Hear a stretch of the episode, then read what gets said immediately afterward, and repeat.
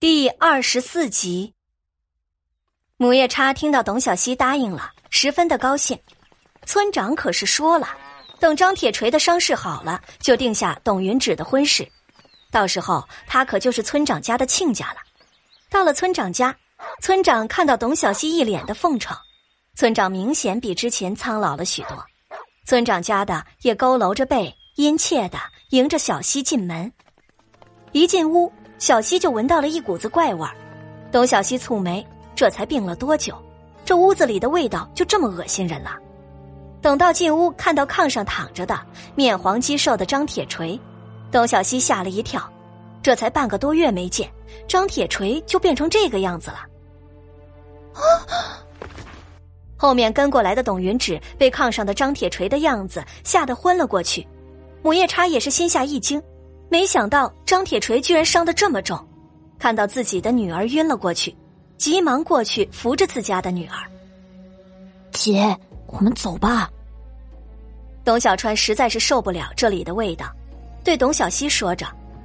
李二牛刚进屋的时候也是皱着眉，努力的调整自己的气息，减低呼吸的频率。小希呀，求求你了，救救我儿子吧！村长家的跪在地上恳求着：“ 他才十五岁，还是个孩子呢，后半辈子可怎么办呢？”董小希脚下一顿，确实，张铁锤的年纪放在现在还是个初中生，人生才刚刚开始，人生不就是这样吗？有太多的偶然，难道自己真的就忍心看着他后半辈子痛苦的活着？你们去多烧些热水。二牛哥，麻烦你帮我控制住张铁锤，我要看看他的伤口。董小希朝着众人吩咐道。董小希掀开被子，恶臭的味道更浓了，身上的衣服都已经被鲜血染红了，衣服已经变成了乌黑。董小希查看着张铁锤的伤势，这肩膀上、腿上、身上好几道口子，右腿的伤势看着最为凶险，硬生生的被撕下一块肉来。都隐隐露出了里面的白骨，伤口是被处理过的。董小希扭头询问情况，能请的大夫都请了，他们说铁锤的这条腿保不住了。村长家的话还没说完，就泣不成声了。董小希点了点头，自己也赞同那些大夫的诊断，已经伤到了大腿经脉。而且伤口已经化脓，出现了腐肉，高烧不退，只怕之前的药并没有连续服用。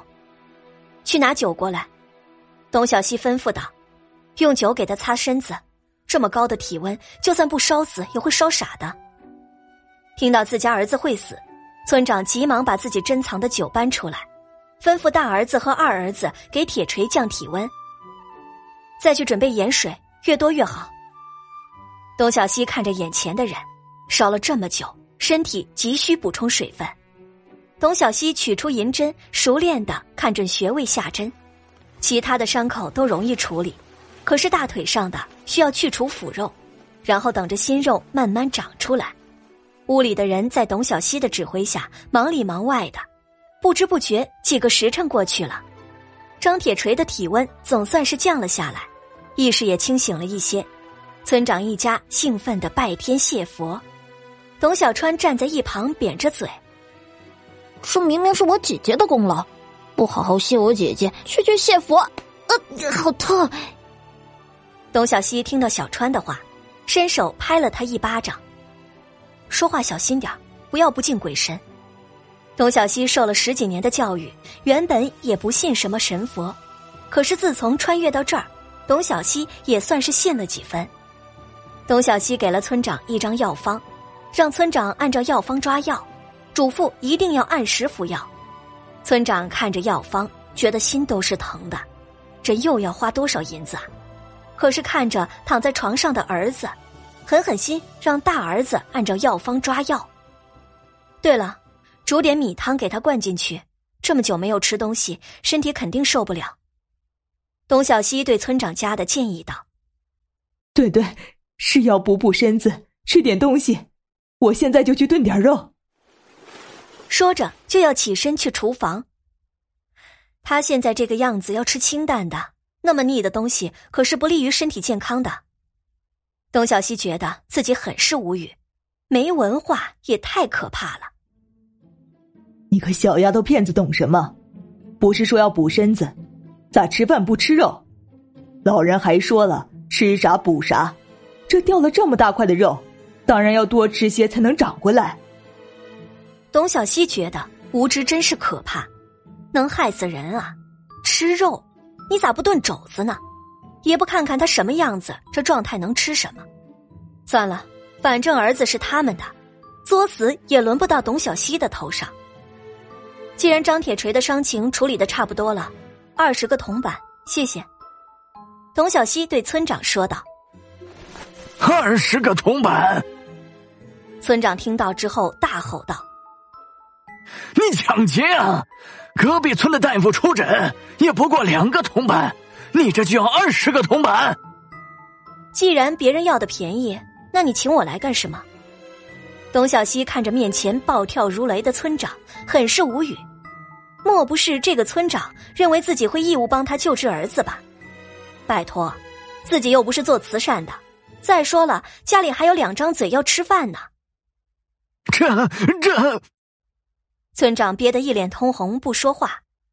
原本想着一个村的，自己是一村之长，让董小西来给自家儿子看病，是给他们董家面子。谁知道这董小西居然敢找自己要诊金，岂有此理！村长不是想要赖账吧？这名声传出去……董小希觉得这人的脑回路实在是有问题，天底下怎么可能会有免费的午餐？谁说我要赖账了？不就是二十个铜板吗？我给。村长给了二十个铜板，就要打发董小希离开。哦，对了，张铁锤大腿上的腐肉需要尽快切除，不然的话真的会影响腿伤的恢复，拖得久了那条腿就真的保不住了。临走的时候。董小希好心的提醒道：“听到儿子的腿保不住，村长的脸色变了变，马上改变态度，恳求董小希留下，继续给儿子治疗。”臭婆娘，真是头发长见识短！小希说了要喂米汤炖什么肉，在这瞎嚷嚷什么？还不去煮粥！村长对着自己的婆娘恶狠狠的教训道：“哼，貌似瞎嚷嚷的是你吧，村长？”这次呢，请先付诊金三十个铜板。董小希抬眼看着村长，自己早就看透了这些人，真是没有感恩的心。那句话怎么说的？过河拆桥，成了亲就把媒婆扔出门，真是没良心的一家。感谢您的收听，去运用商店下载 Patreon 运用城市，在首页搜索海量有声书。或点击下方链接，听更多小说等内容。